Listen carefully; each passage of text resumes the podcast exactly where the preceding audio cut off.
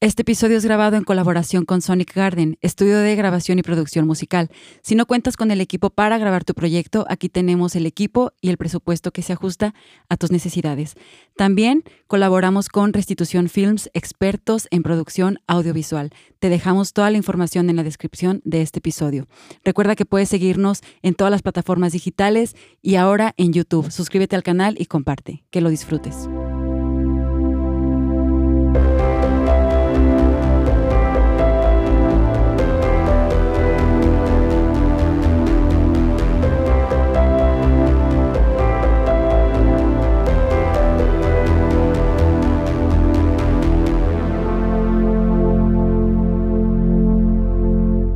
¿Qué tal amigos? Bienvenidos de nuevo a De Roto a Roto. Como saben, estamos en la temporada número 4 y este es el episodio 3. Tengo el gran honor, el gran privilegio y la gran felicidad de poder compartir nuevamente este espacio con un gran amigo, con alguien con quien inicié este proyecto y que, bueno, por alguna razón tuvo que desistir, pero pues él es Carlos Vera, ya lo han escuchado antes. Bienvenido una vez más a De Roto a Roto. Muchas gracias, Nena. La verdad que qué honor estar aquí. Y bueno, ya extrañaba a todos, a toda la comunidad rota, la verdad. ya hacía falta ponernos al corriente y pues a darle. A darle. Gracias. Eh, pensé en ti porque, bueno, eres una persona con la que me he identificado en ciertos momentos de la vida. Para mí eres un gran amigo. Gracias. Em, este episodio surge a partir de, em, bueno, en el primer episodio de esta temporada mencioné un poco que el año pasado cumplí 30 años, etcétera, y lo que viene con, con la edad, bla, bla, bla. Sí, sí, sí. Y me puse a hacer un poquito de investigación eh, de la audiencia del podcast y la mayoría de las personas que nos escuchan tienen entre 27 y 30 años. Además, llegaron algunos comentarios de, de hombres, curiosamente, que eran como, ay, estoy por cumplir 30 y me identifico y no sé qué. Entonces, quise aprovechar este espacio para hablar eh, de pues ya cumplí 30 y ahora qué, ¿no? ¿Qué sigue? ¿Qué viene con, ese, con la edad, etcétera? Pero eh, lo, lo quise dividir en dos diferentes episodios. En este va a ser visto desde el punto de vista siendo un hombre y el siguiente va a ser siendo, siendo mujer. Eh, pero bueno, básicamente es conversar y yo ponerme, digamos, aprender y ponerme un poquito en el lugar de un hombre que ya cumplió 30 años, y porque, o sea, le damos como cierto significado a, este, a esta onda de 30 años, porque socialmente existe una presión, dentro de la iglesia hay una presión, hay expectativas, entonces, bueno, básicamente de esto va. Entonces, no sé si quieras comenzar con algo, algún comentario específicamente. Pues lo primero es que ya no tengo 30, ya tengo 33. O sea, ya, ya escalamos ahí un poquito más. Pero sí, como dices, la presión social y, y es como el decir, ah, ya entramos a un piso más, en el tercer piso. Y sí, hay mucha presión social por muchos lados, ¿no? Sobre todo, bueno, no sé, en tu caso, pero en mi caso la parte familiar. Mm. Luego viene la parte de iglesia, la parte de trabajo y bueno, sociedad en, general. Pero sí es, es bastante interesante que uno dice, llego a los 30 y ahora tengo que cumplir ciertas cosas como por ley o como regla. Sí, exactamente. Creo que también es como a ver, ya cumplí 30 años y no sé, en la siguiente década, ¿qué es lo que socialmente se espera de mí?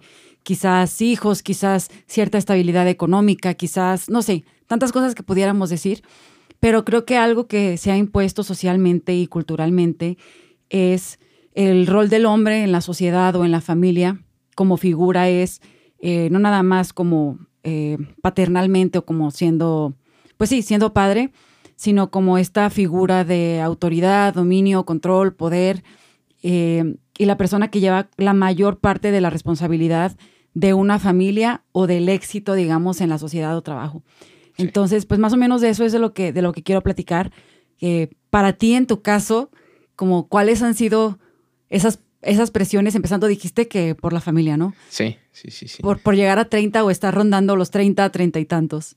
Pues una cosa es como lo que tiene uno, uno pensado, como ah, ya que llegue a los 30 voy a hacer o voy a... O sea, lo que es como individuo, ¿no? Pero la otra es toda la carga que viene por parte de la familia, de que si los papás se casaron a muy temprana edad, pues, oye, te estás tardando. O sea, nosotros nos casamos cuando teníamos 22 y 20 y es como, Ok, pero este, yo ya me pasé, entonces de esa edad como que no, no es lo mío, ¿no? Pero es el estar contabilizando el, ya llevas tantos años de atraso comparado a tu generación anterior, ¿no? O de, en el caso de mis abuelos, ¿no? También, oye, pues ya danos nietos, pero danos nietos siempre y cuando te cases, ¿no? O sea, no, no, no te adelantes, paso por paso, pero ya empieza la presión de, oye, ¿y para cuándo la novia? Y oye, ¿y por qué no? Y ya estás buscando y es como, oye, aguanta, aguanta, aguanta, ¿no? O el buscar ya una casa y separarte, o sea, ser totalmente independiente, que yo sé que no toda la gente lo hace, pero al menos yo a nivel individual sí dije, antes de los 30 o cumpliendo los 30 yo ya no tengo que estar en mi casa. O sea, para mí o yo, no, yo lo consideré no saludable. Nunca me dijeron, te sales de, la casa, o sea, cumples los 30 y te vas, pero yo sí dije, no puedo estar aquí. O sea, yo sí quise romper con el ambiente familiar porque sí hay cosas que son, pues son nocivas. No todo es eh, color de rosa, no todo es increíble en una familia que se quiere mucho y que están todos unidos. O sea, muchas veces necesita uno su independencia porque también te cargan las ideas y demás. Entonces yo dije, me separo de, casa y pues ya me fui a, a, vivir a otro lado, ¿no? Pero sí viene la carga de busca una casa porque en cuanto tengas pareja, entonces necesitas tener un lugar en donde esté este, la persona, ¿no? Eh, un, vehículo, porque pues ya se, sí, sí, sí. O sea, la persona con la que estés. Sí, sí, sí, claro. O sea, empezar a ver la parte de, de un vehículo, porque dices, oye, ¿cómo se van a trasladar? Y si, si tienen el trabajo y si son separados y si necesitan irse por un lado y otro por otro lado. O sea, hasta empezar a pensar en dos vehículos, ya ni siquiera en, uno. Mm, o sea, ese tipo de cargas y cositas que dices, híjole, ya hasta tengo que estar pensando en dónde voy a inscribir a, mis niños así, al, al, kinder. Y es como, aguántala, aguántala, espérate. o sea, sí lo quiero hacer, pero también es considerar que el ritmo de vida es totalmente diferente. Y digo, no sé si te tocó verlo con tus papás, pero, pero toda la onda de pensar cómo era la generación anterior a la nuestra, que dices, ya tenían casa, ya tenían algo de estabilidad, el tener una carrera más o menos aseguraba un cierto trabajo, este, pues por años, ¿no? Yo tengo por ahí un amigo que su papá duró como 30 años en un trabajo y dices, wow, wow. o sea, 30 años es un, es un montón, es una vida, pero se terminó jubilando ahí, prácticamente ya no trabaja, está este, pues, disfrutando la vida, pero sí trabajó 30 años para una empresa, así como los, creo que son los japoneses que hacen eso. en la empresa en donde se quedan a trabajar de inicio, ahí terminan. Y dices, no inventes, es demasiado. Yo tampoco puedo estar en un trabajo así tantos años. Los esquemas yo creo que cambiaron un montón. Completamente. Dices algo que me llama mucho la atención y creo, tú me vas a decir si sí, o si no, porque pues yo no soy hombre, creo que es una de las cosas que más em, responsabilidad o carga o presión ejerce sobre, sobre el, hecho de ser hombre. Decías que cuando te cambias ya a ser independiente y tener tu casa o tu espacio, etcétera, eh, ya estás pensando también en otra persona. O sea, ya no es nada más el hecho de yo pensar en mí, por mí mismo, por mi independencia, sino que ahora también tengo que pensar en la otra persona que va a venir conmigo. Y creo que esa es parte como de, lo que el sistema o la cultura o la sociedad hemos hecho, de pensar que eh, un hombre es la, digamos, en términos iglesia, es la cobertura a la cabeza de un hogar, pero bueno, si no hay hijos, de la mujer, ¿no? Y entonces es tu responsabilidad ver por ella, proveer, etcétera. Y tienes que proveer económica, emocional, física, o sea, en todas las áreas es como, o sea, aguanta. O sea, apenas tengo 30 años. Eh, algo interesante es que, según la psicología, hasta los a los 25 años es cuando apenas tu cerebro se terminó de formar y de, formar como una identidad y de decir, este soy yo, etcétera. O sea, como porque si apenas estoy yo sabiendo quién soy, qué quiero, cómo voy a vivir ¿por qué me pones esa presión de aparte hacerme responsable de una mujer? Sí. No, no sé eso cómo se vea o cómo se sienta. Pues es, es demasiada presión, digo, en todos los niveles, porque sí, la sociedad te dice una cosa respecto a eso, la familia te dice otra y la iglesia te dice otra, como dices. O sea, tú tienes que ser cabeza de familia, pero también no puedes soportar ni la psique de otra persona, ni si la otra persona tiene o no metas. O sea, como que necesitas ver por ti.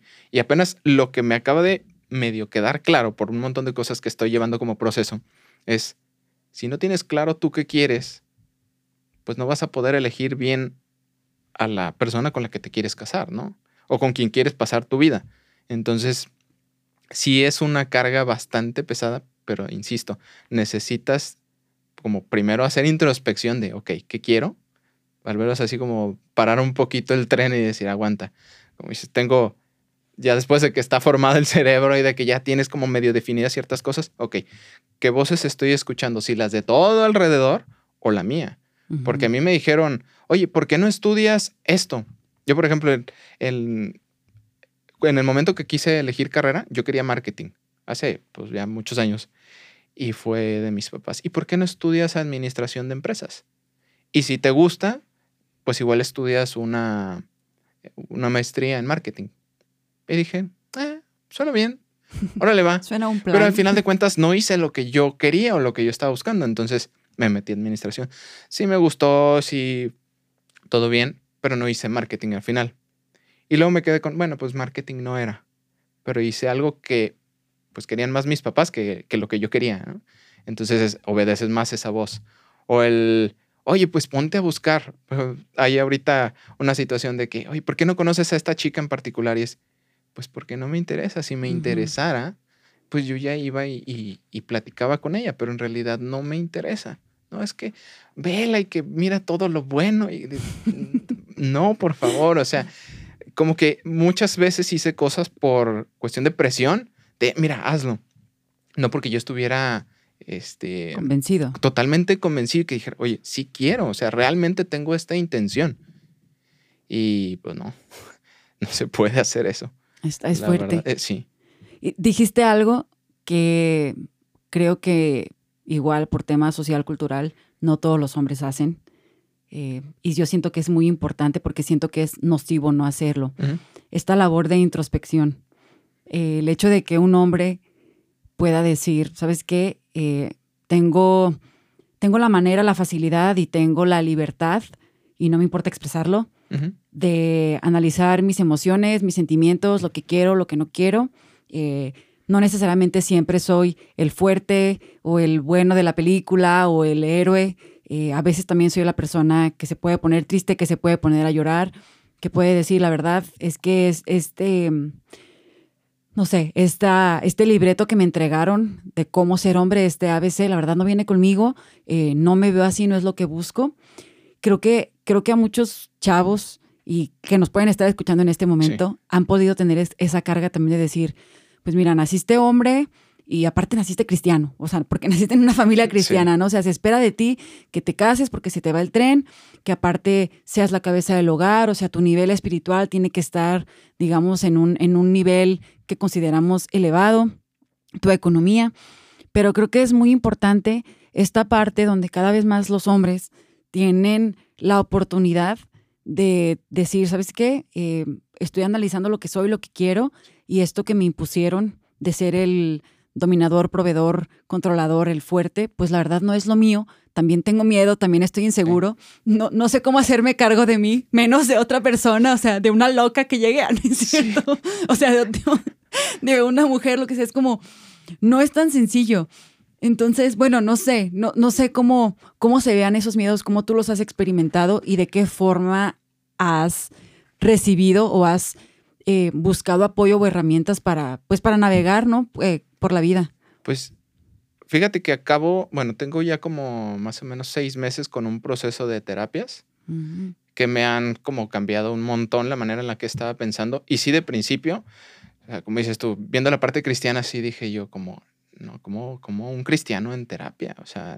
¿Eh, ¿Tú pensaste eso? Sí, sí. O sea, de principio sí traía como ciertas ideas, dije, bueno, pues vamos a probarlo, ¿no? Al final de cuentas, pues somos como tripartitos y necesito ver también la parte, una la mental y la otra es espiritual y podemos como que trabajar este, juntas esas áreas. Porque sí llegó un momento en donde honestamente sí pensaba como, es que no doy el ancho para nada. O sea, a nivel familiar, no soy el mejor hijo. Tengo un montón de fracasos, así como dices, de miedos y eso. Y no me podía permitir el estar yo, a lo mejor en, en ciertas ocasiones, deprimido, porque mis, mis papás estaban en, X situación o mis hermanos en X situación, entonces yo tenía que pues como sacar el pecho y decir, no, no pasa nada. O, Soy el hombre de la casa. Sí, o, o sobajar mis problemas o lo que yo estaba pasando para pues para que los demás vieran como sus problemas y se olvidaran de un problema más que era yo, ¿no? Mm. Entonces a nivel hijo era como, no, como hijo, hazte un lado, un poquito un lado. Como parte iglesia, igual, de repente como la carga de, pues ponte a servir, pero si no estaba en, en situación yo mental o psicológica, como de ponerme a servir, o sea, si estaba en depresión es como, oye, no la armas en la casa. Y ahora en la iglesia tampoco sirves, entonces empezaba así como una cadenita de, pues entonces, ¿qué estás haciendo con tu vida, no? A nivel social igual, pues en, dónde estás parado ahorita, ¿Por qué, ¿por qué no tienes una relación? Y yo digo, pues de repente, oye, ¿sabes qué es válido? Frenar un poco, que fue lo que hice. Dije, ¿sabes qué? Ya estuvo, vamos checando que alguien me ayude, porque no puede uno salir solo. Necesitas ayuda o valerte de, pues, amistades, a lo mejor que te aconsejen. Eh, a lo mejor sí de tus pastores, sí de un proceso de, de terapias o, no sé, consultoría, no sé pero si necesitas alguien que te dé un norte de, ok, ¿qué estás buscando y qué es lo que no quieres también? O sea, como para que identifiques cuáles son las voces que estabas escuchando tú, que dices, a ver, ¿por qué estabas haciendo esto? pues no sé, o sea, la verdad no sé, yo sentía que tenía que hacerlo, ok, pues realmente te nacía hacerlo, realmente tienes esa responsabilidad, pues no. Y entonces, bueno, pues no era lo mío, lo suelto y estás así como más a gusto, ¿no? En el caso del trabajo, por ejemplo, yo eh, platicábamos hace ratito, ¿no? De trabajar en un espacio familiar y decir, llevo ahí trabajando 16 años de mi vida y dices, no manches, también es toda una vida. Pero la familia, por otro lado, porque pues, es negocio familiar, oye, pues quédate aquí, pues aquí tienes un futuro. Pues dices, oye, si estoy sufriendo cada día que vengo aquí a trabajar, no me puedo quedar aquí. Entonces, parar y decir, pues aunque les duela a ellos, o sea, de qué son las expectativas que tienen ellos de mí, decir, no, si ellos quieren ser felices trabajando allá, pues bien, pero yo me detengo y yo busco lo que para mí es, es mejor. Y si hay una carga porque te empieza a pegar el, ¿habré hecho bien en decirles? Mm. O sea, ya, ya te pega como la conciencia el, híjole, no la estaré regando, a lo mejor sí era lo mío. Pero pero si no te permites frenar y decir, a ver, aguanta, lo estabas haciendo porque era necesario, porque quería la otra gente que lo hicieras o porque realmente tú, tú querías. Y es como, pues no, yo no quería. Aquí me tocó este rato vivirlo y por la situación que tú quieras, no me desprendía, a lo mejor por codependencia. Y es como, digo, con la onda de la terapia fue el, no, no te toca estar aquí dar el paso que sí da miedo y que sí da miedo emprender otras cosas y así. Pero si es, si no lo hago ahorita, me voy a estar arrepintiendo años más tarde. Y sí, ahorita tengo 30, pero empieza uno a contar el, pues mira, de los 30 para los 40 faltan 10. Y ahorita ya digo, ay, jole, pero ya voy en los 33 y este año, primero Dios, serían 34 y digo, faltan 6. Digo, no, a los 40. Y luego que vaya uno a un lado y le dicen, Señor, dices en la, ok, tengo que empezar a asimilar ese señor. que vive dentro sí, de mí. Sí, sí, sí. O sea, no, por favor. Entonces sí, es, la carga es fuerte, pues, pero, pero es un proceso. Es un proceso y tiene uno que reconocer que necesita ayuda, casi como decías tú, que se puede deprimir, o sea, que puedes demostrar emociones y que puedes decir, pues esto no es para mí y ahí te ves. O sea, con total libertad, porque vida solo hay una y si, si no estás ahí a los 50, 70 años, si es que los vives, arrepentido de todo lo que hiciste o no hiciste, ¿no? Y tampoco está chido. Está súper cañón. Me, me gusta mucho cómo describes, bueno, todo este proceso que tú has vivido, porque creo que también en el cristianismo el tema de ir a terapia es como muy tabú. Y de nuevo, para los hombres es todavía como que un poquito más extraño ir con un psicólogo, pero es súper bueno. Sin embargo, también creo que algo muy, muy chido que viene con, con la edad, con los 30. O sea, siento que viene una responsabilidad mucho más fuerte, ¿no? O sea, antes tu responsabilidad, tu preocupación era salir a la calle, no fracturarte, no rasparte, lastimarte lo menos posible. Pero ahora es como tienes, tienes responsabilidades económicas, tienes que pagar deudas, tienes que, tienes que hacerte un patrimonio de un futuro, etcétera. Tienes que ver por ti. Y es, lo padre y también lo complejo que viene con ya ser un adulto completamente, ¿no? O sea, es cuando ya viene tu independencia, creo que la parte que más miedo, por así decirlo, puede llegar a, darnos es el hecho de que ya todas las decisiones dependen completamente de nosotros, ¿no? Ya no es como, o sea, es padre, es esta libertad, pero también es un, ya no puedes voltear a ver a tus papás y decir, es que fue su culpa, ustedes me hicieron estudiar, ustedes me hicieron comer, ustedes me hicieron vestirme, o sea, ya es, yo quise hacer, yo quise no hacer, yo decidí esto, X, Y. Entonces creo que esa es la parte, o sea, que tenemos como esta dualidad de decir, me quiero comer al mundo, quiero aprovechar mi vida, o sea, ya por fin no tengo que pedir permiso para ir o venir, no, ya tengo la edad en la que yo me mando solo, ¿no? O sea, me mando solo, eso es como que súper a gusto, pero al mismo tiempo es, chale, pero ya no puedo, ya, ya no va a venir la vecina a decirle a mi mamá, señora, su hijo rompió la ventana, o sea, ya soy yo el que da la cara, ¿no? Em, e, es padre, de nuevo, eh, lo digo, pero sí creo que a, muchos como que ese miedo eh, puede como que frenarlos eh, a, a, dejar pues de, de seguir lo que ellos, lo que quieren para sus vidas, ¿no? Y volviendo al punto en específico, viéndolo como siendo hombre, 30 años en México, etcétera, creo que, bueno, quizás en Latinoamérica, no nada más en México, eh, creo que es donde se ve de repente un poquito como, pues, complicado, ¿no? Eh, eh, dentro de la iglesia, tú has, no sé, has encontrado como algún tipo de apoyo, algún grupo donde digas, ah, pues aquí estamos los treintones, porque sé que hay de repente grupos de hombres, ¿no? O sea, hay como grupo de hombres, pero generalmente lo que yo he visto es señores que se reúnen y pues casi todos casados, que tú, yo qué voy a saber, o sea, este señor tiene 20 años casado, yo ni al caso estoy viviendo lo que este señor está viviendo. Como, ¿dónde has encontrado tú ese apoyo? Pues, además de la terapia. pues mira, ahorita, honestamente, al menos en la iglesia en la que estoy, como dices tú, el grupo de, hombres o de varones es, es de, gente ya casada, de a lo mejor de, años. De, de, 40 años a lo mejor. Y es como, ok, no me siento tan señor, ¿sabes? Pero tampoco soy el adolescente. Entonces no hay un grupo así de, de treintañeros en donde como que medio te soportes. Entonces sí tengo yo, pues amigos de la edad, que sí más o menos andamos como en lo mismo, ¿no?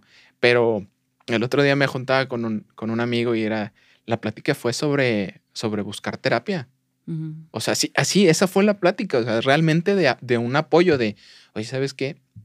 Hay un momento en el que llegas y dices, pues ya no me da la cabeza, necesito saber si estoy bien o estoy mal, necesito profundizar en eso y entonces, pues buscar ayuda. Pero sí es, es poco, o al menos aquí sí ha sido poco el, el espacio en donde Claro, puedes acercarte y buscar a alguien en individual, pero como un grupo así de treintañeros, pues no, no hay. Pero sí, a nivel pastoral, pues siempre hay como cobertura. Sí, si te acercas, claro, nadie va a estar adivinando, oye, necesitas ayuda, claro, ¿no? Claro.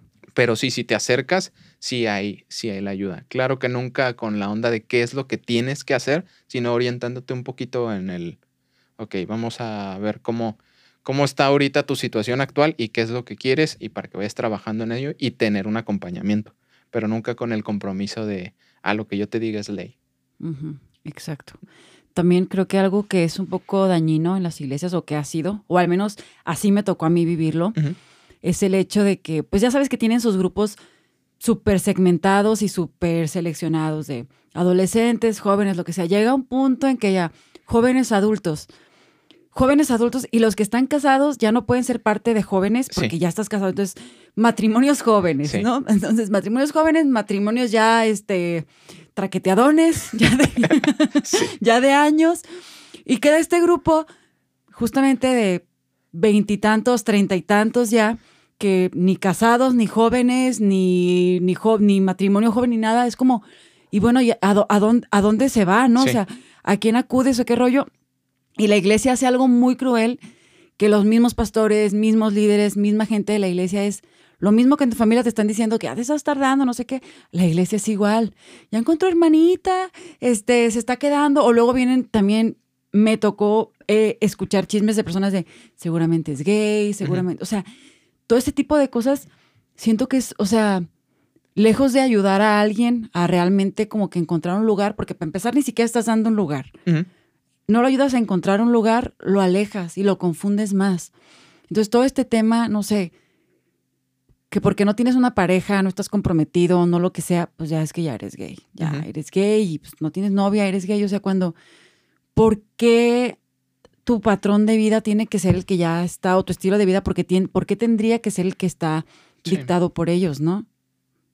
Sí, totalmente. Y aparte, pues que no se pone a, ver uno en lo individual cómo está la persona, ¿no? En mi caso, o sea, yo, yo nomás puedo hablar por mí. En mi caso, yo sí digo, yo no me puedo casar ahorita si no tengo claro qué onda conmigo. O sea, quitándome los traumas y todo el bagaje que tengo de, de antes y de reconocerme y decir, ok, ahora ya me puedo disfrutar a mí mismo, ¿no? De, de todos los cambios que he venido llevando y decir, ok, eh, me gusta esta versión de mí, ahora sí podemos trabajar en buscar a alguien en este momento. Pero mientras, como que digo, voy, ¿para qué voy y llevo mis traumas con otra persona? Así como decíamos antes, yo no puedo con los míos, ahora verlos de otra persona, pues aquí vamos a valer queso, ¿no? No tiene mucho caso.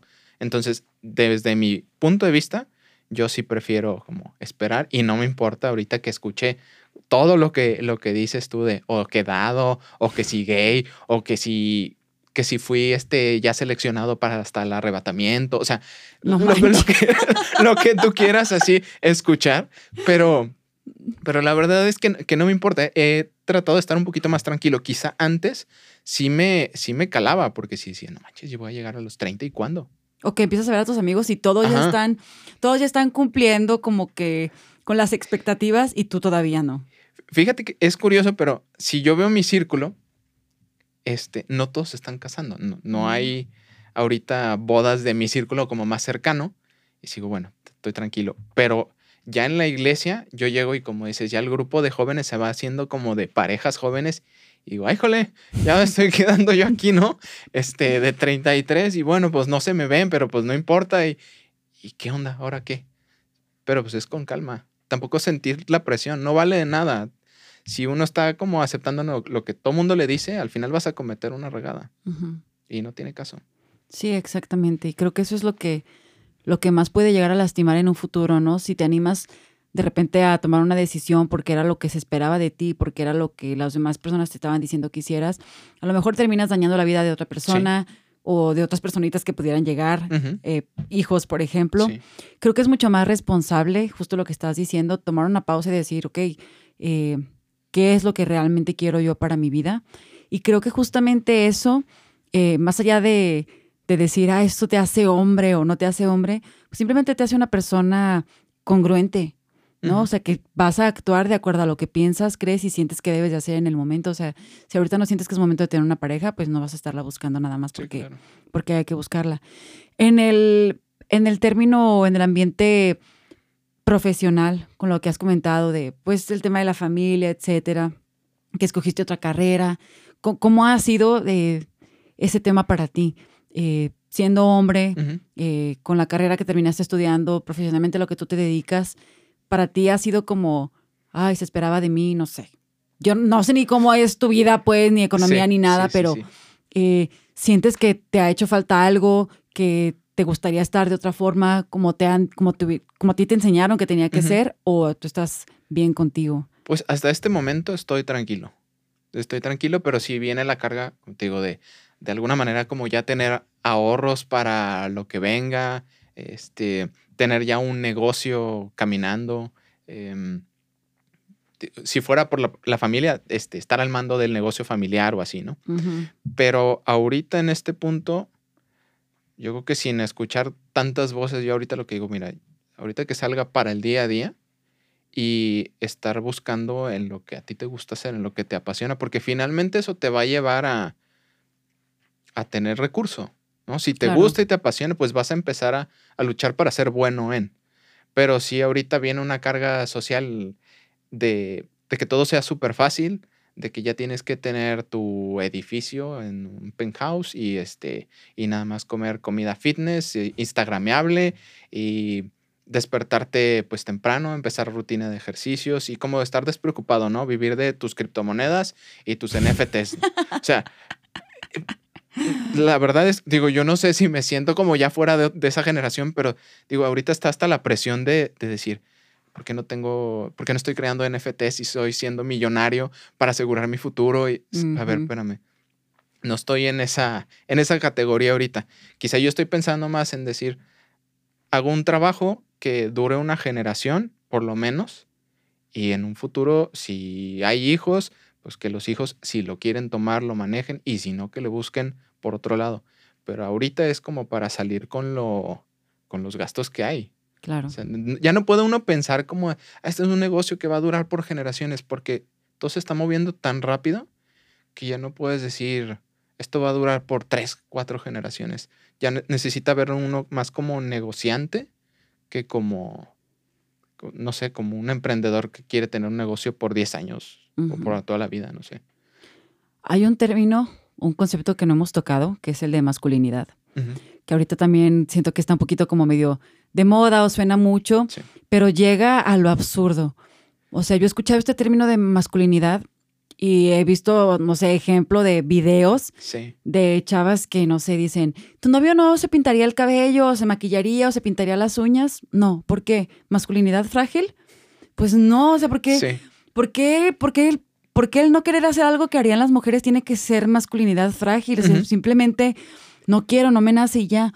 Y creo que eso es, creo que el hombre ha sido muy lastimado a lo largo de la historia porque siempre son los que son enviados a la guerra, aún si lo ves en la Biblia, es como que los hombres iban a la guerra, no sé, en toda la historia, pues no tiene que ser necesariamente bíblico.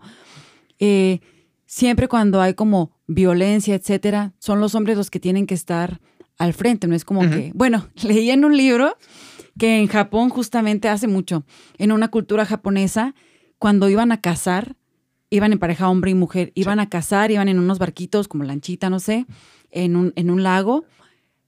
La forma en que cazaban, pescaban más bien, era el hombre aventaba a la mujer al lago y órale, échate al agua, aquí te cuido que vengas, pero tráete los pescaditos, o sea, era diferente. Pero creo que a lo largo de la historia hemos lastimado mucho el término masculino y la masculinidad, por así decirlo, creando hombres que de alguna forma eh, no, no lo digo por ustedes, muchachos, ustedes son diferentes, pero que de alguna forma se sienten limitados a poder expresar libremente el decir, yo no quiero ir a la guerra, yo no quiero ser el violento, yo no quiero seguir este patrón, yo quiero simplemente, eh, pues primeramente encontrarme, ¿no? Sí. Y la verdad yo no quiero decir, encuéntrate en Dios, encuéntrate en Cristo, porque la verdad eso, eso siento que es algo muy dicho y que no te estoy diciendo nada a fin de cuentas, o sea, creo que es, la palabra justa es introspección hacer el trabajo contigo mismo, descarbarle a lo que quieres, a lo que no quieres. Y nosotros mismos, digo nosotros porque siento que también las mujeres somos gran parte del problema, eh, hacer el trabajo de poder cambiar la sociedad y poder cambiar la forma en que vemos el rol del hombre en la sociedad, en la iglesia y donde sea, para que las futuras generaciones no tengan que verse afectadas o con la presión con la que nosotros hemos crecido. Sí. Sí, aunque ahorita la verdad es que veo pues ya un abanico demasiado amplio de que todo el mundo tiene la razón o todo el mundo está equivocado. O sea, ya tiene uno que aprender que ahora es cisgénero y que digo, ¿qué es eso? No entiendo. y, no por ignorante, pero digo, ¿por qué, porque hacemos más complicado lo que era, entre comillas, tan simple, ¿no? y, y, ahora, como dices, poder elegir qué es lo que quieres y qué es lo que no quieres. La cuestión de servicio militar, a lo mejor aquí en México, como a mí no me tocó hacer servicio militar, de hecho ni siquiera me presenté a, sacar bola de, pues yo no quiero ir al servicio militar, ¿no? es algo que, que, a mí me interese. Pero sí hay muchas cosas que son, como decías, eso de, de, modas, ¿no? ¿Por qué no te pintas las uñas como hombres? No es por masculinidad frágil, realmente es porque no me interesa, o sea, porque no quiero traer las uñas pintadas, no, es, no es que me vaya a ofender, no es que lo que tú quieras. Pero en realidad son modas muy raras. Sí, sí. Y que digo, no va conmigo. Y si yo decido no hacerlo, no, no tendría por qué estar como siendo atacado por otra, por otra postura en donde es que deberías hacerlo. Entonces, no sé, es, muy, muy extraño eso de moda así. Sí, y así. sí, creo que cada vez lo hacemos más complejos. Más complejo, perdón.